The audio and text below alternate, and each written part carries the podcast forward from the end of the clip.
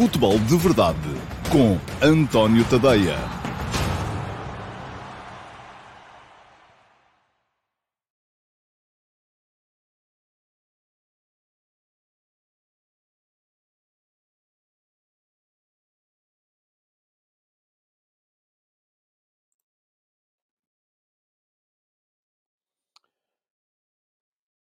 Ora, então, olá, muito hum, bom dia a todos. Espero estar a chegar em condições. Isto hoje aqui um pequeno percalço que me levou a este atraso de dois minutos, mas hum, creio que estou a chegar em condições. Pedia-vos, por favor, que me confirmassem isso no, hum, nos comentários, porque hum, estou aqui para a edição de hoje do Futebol de Verdade. Hoje é hum, terça-feira, dia 4 de uh, janeiro de 2022, e hum, hoje propus-me aqui fazer um pequeno exercício Uh, relacionado com um, o reset que o Benfica vai ter de fazer para esta segunda metade da temporada, porque mudou de treinador, já não está Jorge Jesus, o plantel foi construído à imagem de Jorge Jesus e para, um, para aquilo que é Uh, uh, que era a ideia de Jorge Jesus, e agora, sem Jorge Jesus, naturalmente vai ser necessário fazer coisas diferentes. Ora, muito bem. Antes de começar, no entanto, um, queria uh, olhar aqui um bocadinho para aqueles uh, comentários. São cada vez mais frequentes os comentários que vão aparecendo um, antes de começar a, a emissão. Isto é, é, curioso. Portanto, a malta já começou a perceber uh, que no YouTube pode comentar antes de eu começar. Diz-me o Luís Bragança que no Instagram está bem. No Instagram eu calculei que estivesse, porque é uma forma de ligação diferente. Vem através um, de uma outra câmara que tenho aqui à minha, à minha frente. no entanto, é no YouTube, no Facebook e na Twitch que eh, estou ligado através da plataforma StreamYard, mas creio que está tudo em condições, senão já alguém teria com certeza eh, vindo cá fazer queixa. Temos outra vez aqui, hoje já não deve ser o Marcos Braz do, do Flamengo a vir bater à porta. Vamos a ver, olha, seja quem for, vai ter que esperar, porque agora não posso lá ir. Muito bem. Um, olhando para os vossos comentários, o uh, João Correia veio ao tema do dia. Uh, Pergunta-me se o Rui Costa deveria começar por acertos no balneário ou na equipa diretiva. Oh, oh, João, o Rui Costa fez a equipa diretiva há um par de meses. Não me parece que vá agora estar a, a fazer acertos na equipa diretiva, seja do que for. Um, eu calculo que ele a tenha escolhido uh, de forma livre e para aquilo que ele queria. Portanto, não fará, no meu ponto de vista, nenhum sentido uh, que deva ser feito algum acerto na equipa diretiva. Agora, dentro do balneário, enfim, é relativo, não é? Uh, temos que pensar o que é que uh, uh, se de facto um problema do Benfica é um problema de balneário, se é um problema de efetivo, se é um problema de uh, composição de plantel, se era um problema de treinador, isso aí é isso, é sobre isso que vamos falar um bocadinho mais, mais à frente. Diz o João Morgado Ferreira, bom dia. Ontem, na casa do Manchester United, só uma equipa fez tudo para ganhar o jogo e teve sucesso. Como se explica ainda a falta de uma ideia de jogo na equipa do United?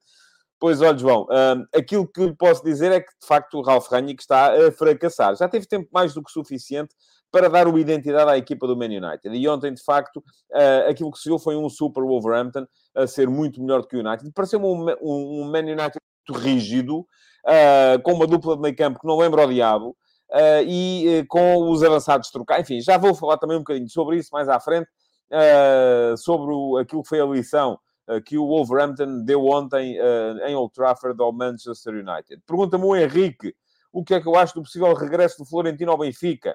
Uh, há rumores, diz o Henrique, eu ainda não os ouvi, mas tudo bem, que apontam ser possível já em janeiro. Eu, eu, na altura, fui contra a saída do Florentino do Benfica. Achei que ele fazia sentido como alternativa ao Weigl. Agora, a política desportiva do Benfica, e disse logo no início também que não acreditava numa dupla Florentino-Weigl, porque acho que são dois jogadores que fazem a mesma coisa.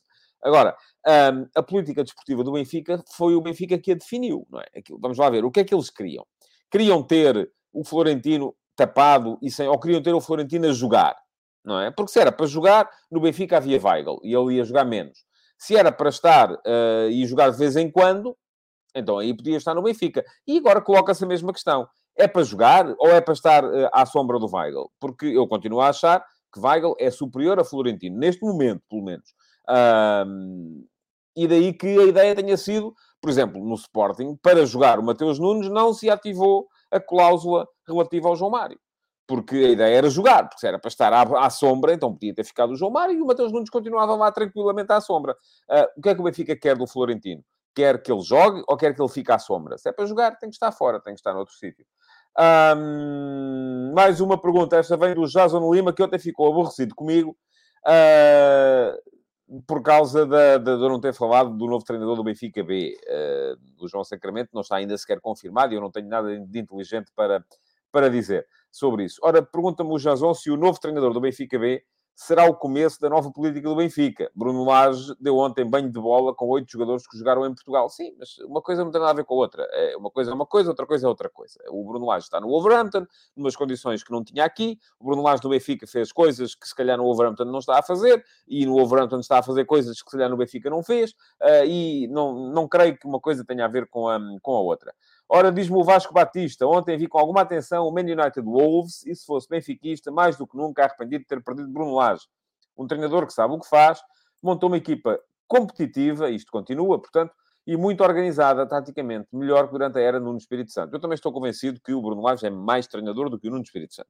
Eh, agora, e também fui contra na altura, acho que o Bruno Lage perdeu a equipa do Benfica, perdeu o plantel, perdeu o balneário. Uh, e isso uh, uh, acabou por. perdeu o presidente antes de tudo isso, não é? Porque o Luís Filipe Vieira já não tinha confiança nele. E, portanto, volto a dizer, as coisas valem no período em, no tempo em que valem. O, aquilo que acontece hoje não tem que ser válido para o que aconteceu há três anos. Há três anos foi uma coisa, hoje é outra coisa. O facto de alguém ter sucesso agora noutro contexto não quer dizer que tenha tido que ter sucesso noutro local e num contexto diferenciado. Um, o facto de alguém ser fortíssimo numa situação não quer dizer que tenha que ser fortíssimo noutra. Portanto, isto, as coisas têm que ser sempre relativizadas. Um, Pede-me o Pedro Santos que fala do Sevilha de Lopetegui, isso pode ser a surpresa de 2022. Pois bem, Pedro, eu acho que depende muito do Real Madrid. Não creio que o Real Madrid continue a facilitar, como facilitou no jogo contra o Retafe.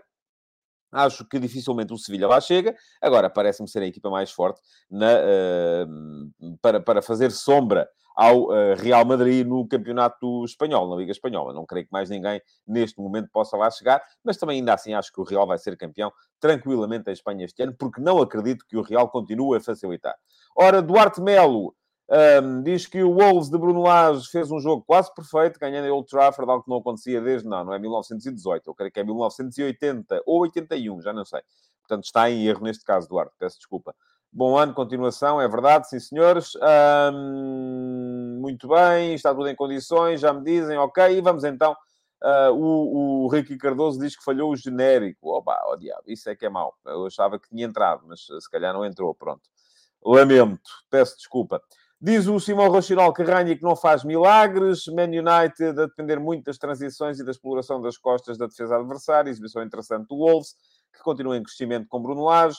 Um, e o Paulo Neves pergunta-me se o treinador alemão do Man United vai dar conta do recado. Já começa a achar que não, que aquilo não é, não há nada a fazer ali, ou haverá muito pouco a fazer ali. Bom, vamos lá, vamos começar a falar do, um, vamos começar a entrar nos temas do futebol de verdade de hoje, porque uh, é preciso começar a atalhar caminho, senão não chegamos lá. Bom, Uh, período antes da ordem do dia, para vos falar então sim desse extraordinário jogo do Wolverhampton de ontem em Old Trafford contra o Man United ganhou por 1 a 0, foi sempre a melhor equipa no campo, muito bem organizados num 3-4-3, que parece ser mesmo a, a, a forma mais racional uh, de, uh, de ocupar um, o campo neste momento. Eu acredito mais neste momento no 3-4-3 do que no 4-3-3, uh, eh, devido às dinâmicas que ele pode, pode criar.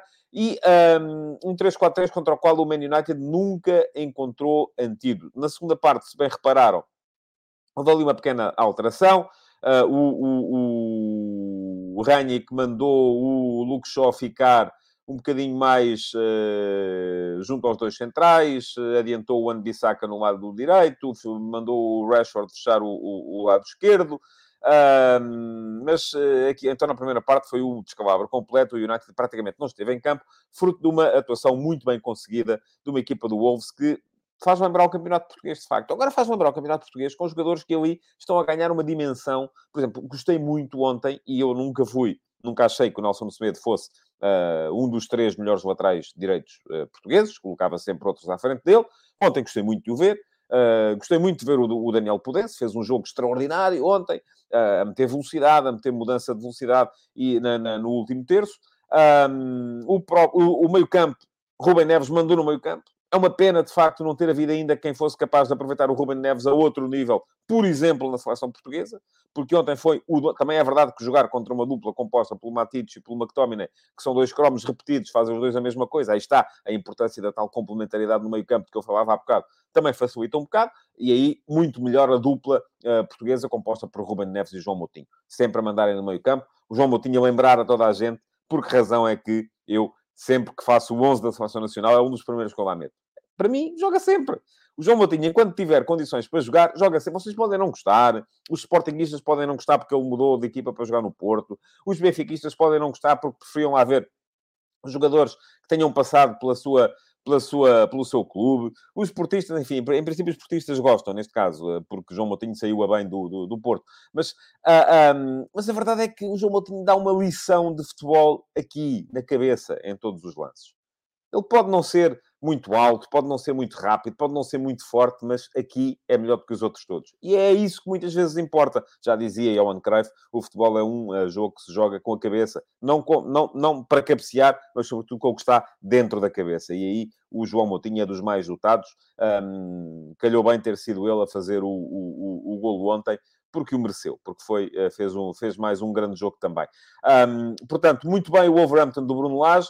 Agora, isto, volto a dizer, não significa, e eu vou só aqui recuperar um comentário uh, no Instagram do Miguel Lopes, que me diz, quem derrubou Bruno Lage do Benfica foram os mesmos que fizeram a cama ao Jorge Jesus. Esses ainda lá estão. Eu acho que não tem razão, Miguel. Enfim, ninguém, ninguém pode dizer isto de ciência certa. Portanto, eu julgo que está a referir-se aos jogadores. E um, já vi memes também uh, uh, a circular por aí, com o Pisa e o André Almeida, sorridentes, e depois as imagens do Rui Vitória, do Bruno Lage, do Jorge Jesus, como se eles tivessem como principal uh, uh, hobby de roubar treinadores do Benfica. Eu creio que não vai por aí. Eu acho é que uh, foram casos muito diferentes. No caso do Rui Vitória, eu acho que o Rui Vitória, enfim, beneficiou muito de alguns efeitos no, no, no Benfica para, para ser campeão. Bruno Lage uh, trouxe uma nova ideia para a equipa, sobretudo com, a, o aproveitamento dos miúdos. Uh, já o Rui Vitória também estava a aproveitar miúdos, mas enfim, tanto o Rui Vitória como Bruno Lage foram sobretudo treinadores do presidente. E deixaram de funcionar a partir do momento em que o presidente deixou de os querer. Ponto final.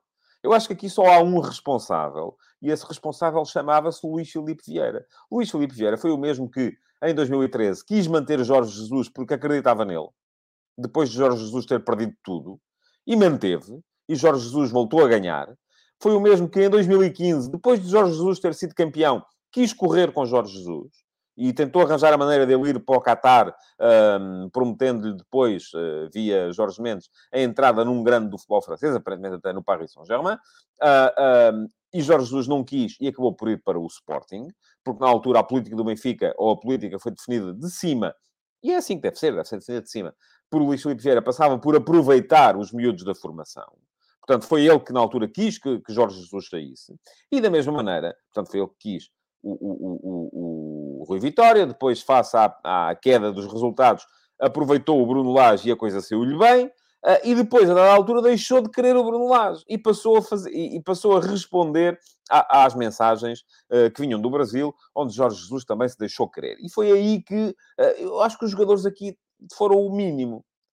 Terão sido, se calhar, mais importantes neste caso agora de Jorge Jesus. É o primeiro caso em que eu acho que os jogadores tiveram mesmo uma importância decisiva. Mas, enfim, isto é uma questão de achismo, não é? Eu posso achar uma coisa, vocês podem achar outra completamente diferente e a minha opinião é tão válida como é a vossa e ponto final e não vamos mais por aí. Agora, aquilo que hum, me parece, e diz-me aqui o Miguel Lopes, Uh, sim, também é verdade que o Vieira nunca tirou da cabeça o Jesus, mas não foi só isso, diz o Miguel. Pronto, está bem, Miguel, ok. Mas a questão é, eu acho que ele tirou da cabeça. Aliás, tanto tirou da cabeça que foi ele que quis que Jorge Jesus fosse embora. E depois foi ele que quis que Jorge Jesus voltasse. Portanto, nada me diz agora que uh, o, uh, uh, o Bruno Lage não teve também culpa no cartório na forma como saiu do Benfica. Embora a razão fundamental tenha sido outra. Foi o facto de, a dada altura, Vieira ter deixado de acreditar naquilo que ele estava a fazer. E ter achado que só voltaria a ganhar se fosse buscar Jorge Jesus ao Brasil. Quem sabe se arrependido, Vieira nunca falou sobre isso. Quem sabe se arrependido de ter uh, inviabilizado a continuação de Jorge Jesus no Benfica em 2015, quando quis mudar de política. E isso custou ao Benfica muita coisa. Custou ao Benfica, nomeadamente, uma, uma reformatação da parceria com Jorge Mendes e com a Gesti Food. Porque Jorge Mendes nunca achou piada nenhuma ao regresso de Jesus ao Benfica. Portanto, tudo isto são coisas que estão muito acima daquilo que é o nível de decisão dos jogadores. Os jogadores, hum, os jogadores não perdem jogos de propósito para correrem com treinadores. Esqueçam lá isso, porque isso não acontece. Muito bem. Portanto, uh, uh, o facto de, por exemplo, e agora vamos entrar então no, uh, na questão do Benfica. Estamos a, diz o Tito Teixeira no uh, Instagram, eu acho que foi mais por teimosia do que por necessidade. O Benfica estava bem e recomendava-se. Não sei em que altura é que, a que altura é que está a referir-se, Tito. Vamos lá ver. Uh, o que é que temos aqui mais? Uh, Pergunta-me o Mário Morgado que culpa poderá ter tido o Laje da sua saída do Benfica. A culpa que teve foi que deixou de ter resultados, não é?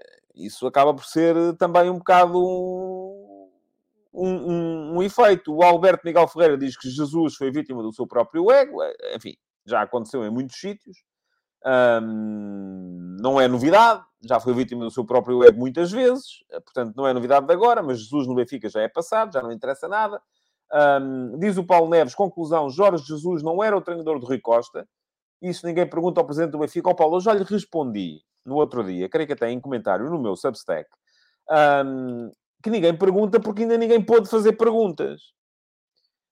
O Paulo, que ainda por cima eu soube no outro dia, quando esteve comigo no uh, Futebol Verdade Especial do Ano Novo, é jornalista, ou foi jornalista, e, portanto, sabe muito bem que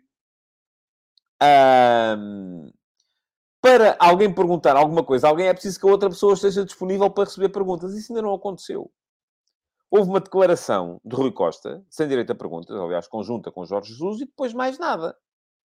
Quando houver uma entrevista ou uma conferência de imprensa em que possa haver perguntas, veremos se alguém pergunta ou não pergunta isso. Eu creio que alguém perguntará, a não ser que já não seja sequer relevante. E eu acho que neste momento já nem sequer é relevante. O Jorge Jesus, volto a dizer, é passado. O Benfica neste momento tem que olhar para a frente. É, o que é que vai fazer daqui para a frente?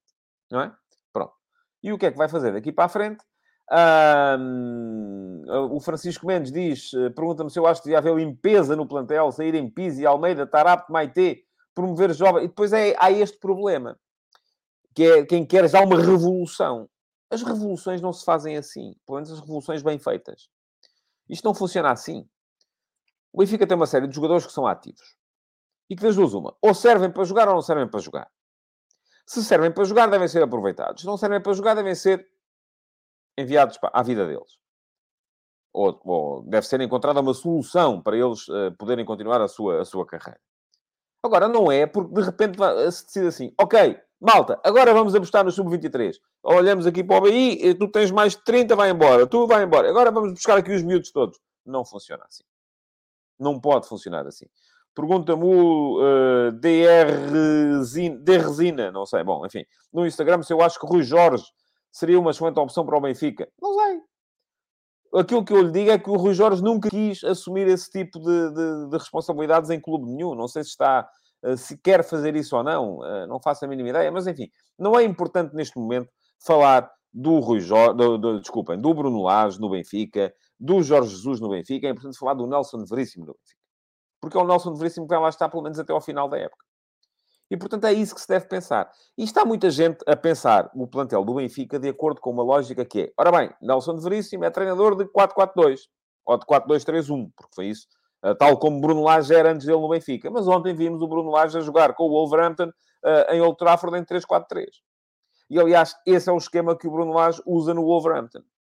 Portanto, essa ideia de que este treinador é deste sistema tático e aquele é daquele sistema tático, volto a dizer, estamos a colocar a questão ao contrário. E estamos a colocar a questão ao contrário, se calhar até muito influenciados, por exemplo, por aquilo que é a, a, a ideia do Ruben Amorim no Sporting. Porque Ruben Amorim é, ou a ideia, se quiserem, enfim, o Sérgio Conceição já variou mais um bocadito. Não varia muito, mas variou mais um bocadito com o Ruben Amorim. O Ruben Amorim nunca muda. É sempre 3-4-3, igual. Muda a equipa em função das características dos jogadores que ocupam determinadas posições. Ora joga com um lateral a central, ora joga com um central a lateral, ora joga com um extremo a lateral, enfim. E, mas o sistema é sempre o mesmo, 3-4-3. Porquê? Porque ele, é verdade que o fez por baixo, e fez com miúdos da formação, fez a equipa de acordo com uma ideia, fez o plantel de acordo com a ideia que ele queria. Agora, no Benfica, o Nelson de Veríssimo não vai poder fazer isso. Já disse isto aqui no outro dia. O Nelson Veríssimo não pode chegar agora ao Benfica em, em dezembro, janeiro, e dizer assim, ok, quero um plantel para esta ideia. Portanto, temos aqui 17 jogadores que não servem, vão à vida deles. E agora quero outros 17. Não dá. Não pode fazer isso. É impossível. O Nelson Veríssimo vai ter que fazer uma equipa com o plantel que lá tem. E este plantel foi construído por Jorge Jesus, de acordo com a lógica da cabecinha do Jorge Jesus, que é uma lógica que manda ter 3, 4 jogadores para cada posição, e se calhar o Nelson Veríssimo até quer uma coisa diferente.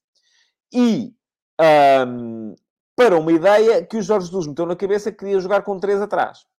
Agora, eu acho que o Jorge Jesus só quis jogar com três... Aliás, o passado mostra isso.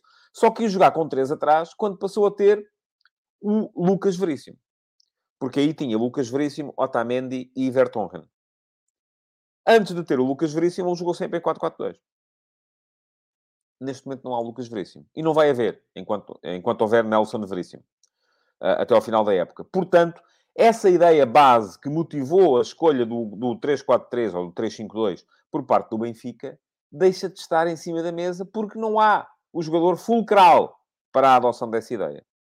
Logo, acho perfeitamente natural que Nelson Veríssimo queira mudar e queira passar a jogar em 4-4-2 ou em 4-2-3-1, porque eu acho que até é esse tem sido mais, era mais esse o esquema que ele tinha. Surpreendeu-me que ele tenha aparecido no Dragão, um, mais em 4-4-2, embora o Gonçalo Ramos estivesse muito fora de posição e estivesse muito a jogar como elemento de ligação. É verdade que o Gonçalo Ramos fez a formação como médio, mas pareceu-me que ele também foi um bocado sacrificado pela missão que estava a ocupar naquele jogo uh, e por isso mesmo apareceu pouco no jogo. Muito bem.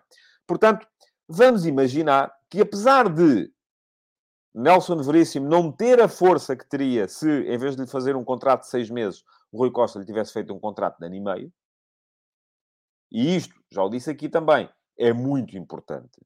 É muito importante para um plantel, para os jogadores que fazem parte de um plantel, olharem para o treinador e perceberem assim: epá, este tipo para o ano está cá outra vez. Ou pensarem assim: epá, este tipo está aqui seis meses e depois vem outro, portanto quero lá saber é muito importante. E isto o Benfica não fez. E não fez, e ao não fazer, imediatamente transmite uma mensagem ao grupo que é, é um treinador a prazo, é um treinador interino. Dizem-me assim, Bruno Lage também era e ficou. Certo? Porque ganhou o campeonato. Porque se não tivesse ganho, provavelmente tinha ido à vida dele também. Ou tinha voltado à equipa B. Agora, para conseguir ganhar esse campeonato, o Bruno Lage teve que mudar. Teve que mudar muita coisa teve que trazer miúdos com ele, que acreditavam nele, que o conheciam. Um, teve que injetar sangue novo. Uh, e isso não mudou o sistema tático, isso não, porque continua a jogar igual.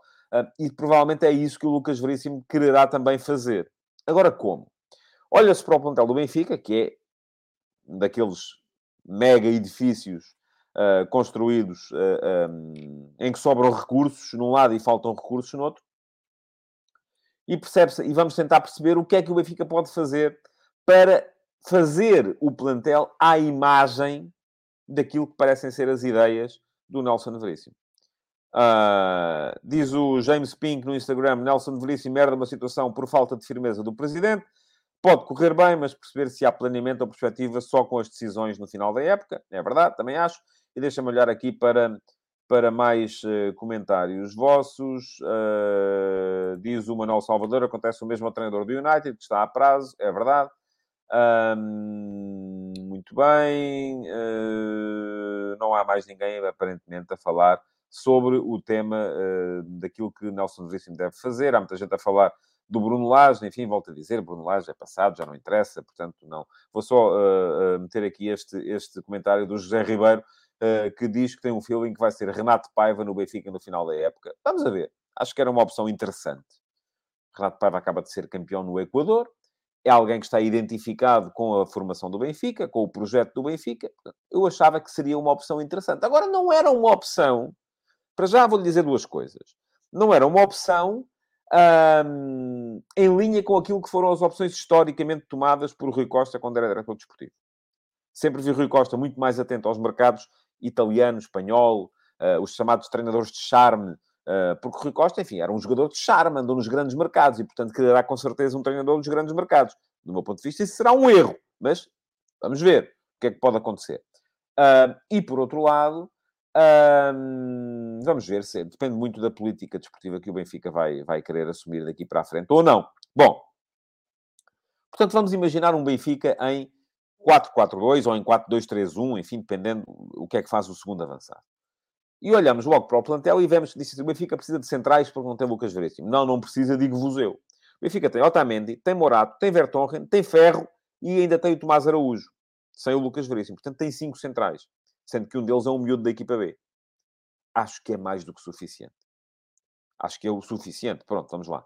Uh, até se, se, a ideia fosse dar minutos ao Tomás Araújo, parece-me que há aqui um jogador a mais, não é a menos. Apesar de tudo. Porque sendo quinto na hierarquia, dificilmente o Tomás Araújo entra. Agora, podem dizer-me assim, não, mas o Tomás Araújo não é o quinto, é o quarto. Uh, até porque o, o, o Nelson Veríssimo conhece-o bem. Uh, ok, então nesse caso, o Ferro está a mais. E convém dizer ao Ferro que trate da vida dele e que vá jogar para outro sítio qualquer. Uh, por outro lado, depois, enfim, nos laterais, há seis laterais. Até podem dizer-me que o Diogo Gonçalves é extremo. Então, neste caso, há extremos a mais também, mas pronto. Seis laterais. Gilberto, Diogo Gonçalves, André Almeida, Lázaro, Grimaldo, Gil Dias. Seis. Há gente a mais. Não há uma alternativa forte a Grimaldo, porque Gil Dias não se afirmou até aqui. Enfim, também pode ter sido por falta de aposta, mas vamos ver. Uh, aquilo que me parece é que aqui também o Benfica precisará com certeza de, uh, ou, ou, convinha, uh, conseguir colocar alguns destes jogadores. Quem? Enfim, nunca percebi muito bem a lógica da entrada de Lázaro na equipa, por exemplo. Só pode ter tido a ver com a questão de, de, de, João Mário ter vindo a custo zero e era preciso assumir ali um ónus qualquer juntamente, junto do, do, do, do Inter. Médio centro para jogar em 4-2-3-1 portanto, dois médios. Vamos admitir cinco no plantel, que neste momento tem Maite, Tarapte, Jetson, João Mário, Weigl e Paulo Bernardo. Ainda há quem queira que venha também o Florentino. Estão lá seis. É um a mais, também, mais uma vez.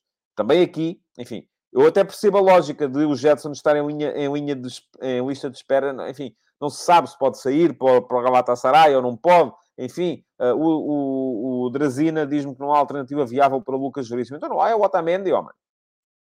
Se o Benfica passar a jogar com dois centrais em vez de três, o central direito é o Otamendi. Ponto.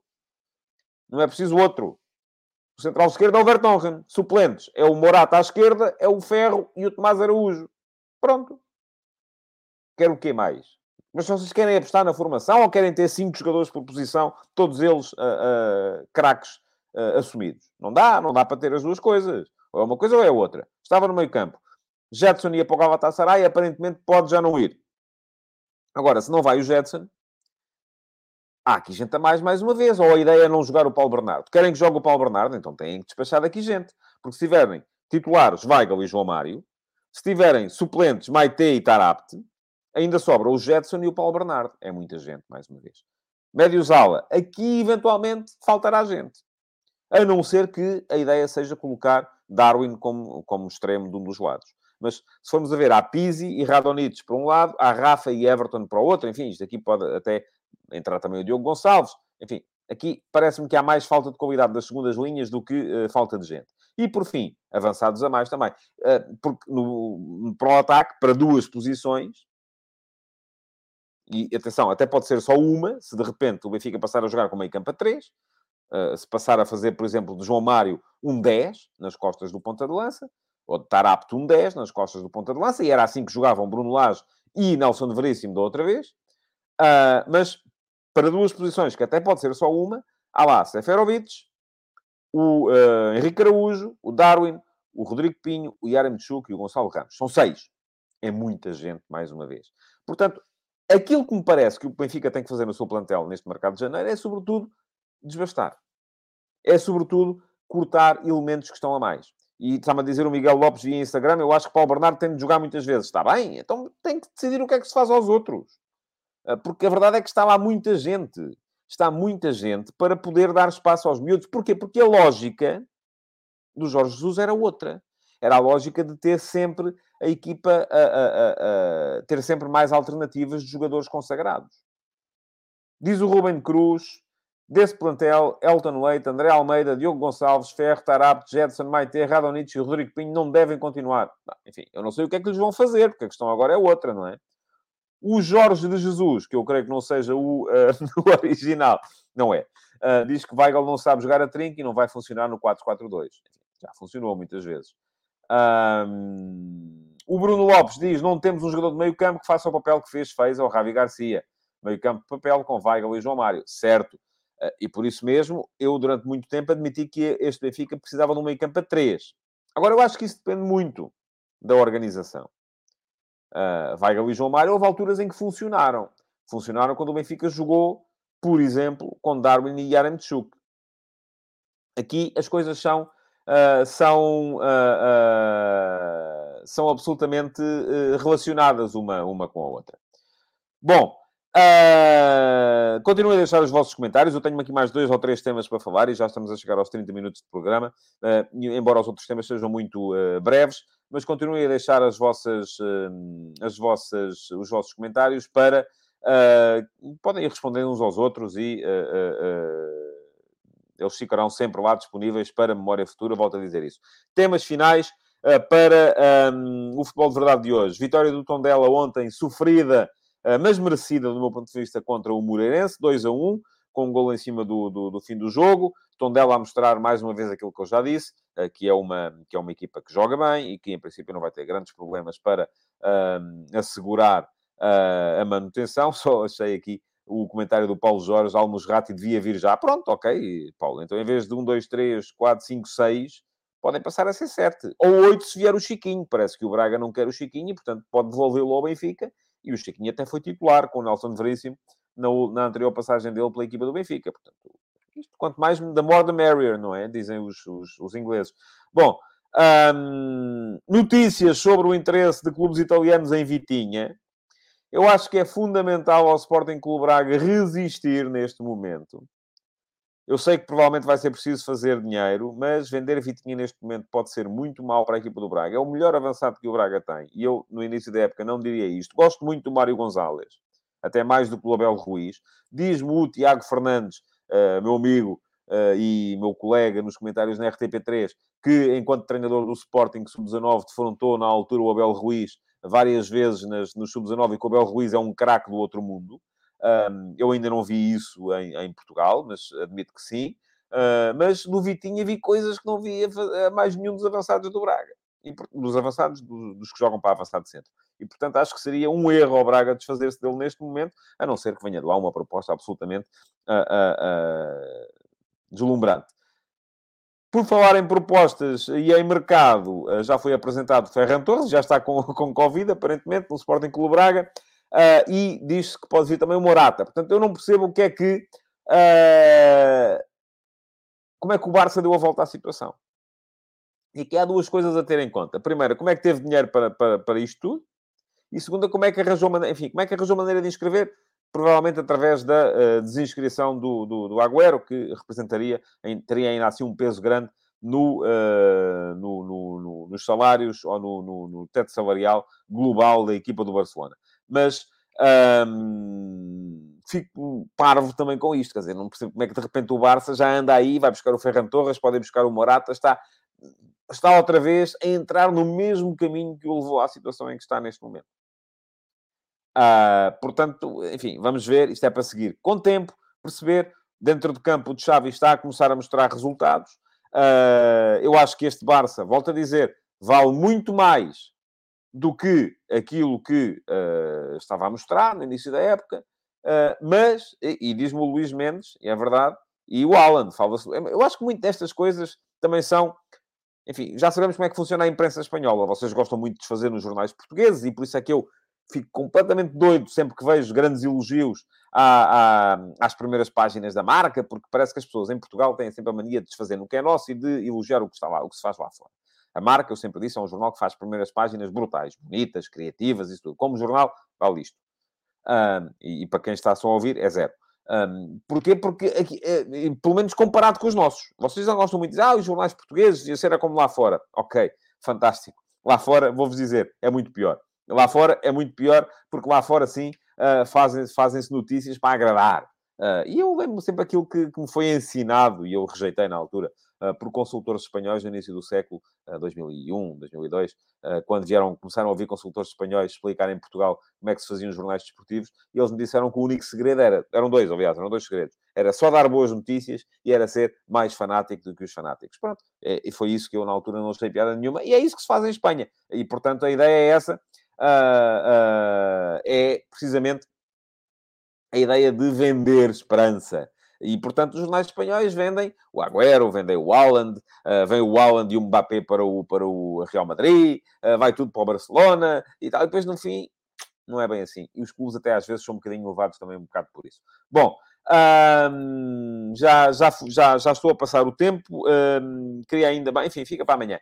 O resto dos temas ficam para amanhã, uh, porque amanhã vamos ter mais tempo, com certeza. Queria agradecer-vos por terem estado aí pedir-vos desculpa mais uma vez pelo início atribulado deste futebol de verdade, parece que não entrou o genérico, vou ver o que é que se passou, uh, e pedir-vos que continuem a comentar, que deixem o vosso like e que uh, voltem amanhã para mais uma edição do uh, Futebol de Verdade. Muito obrigado então e até amanhã. Futebol de Verdade, em direto de segunda a sexta-feira, às 12h30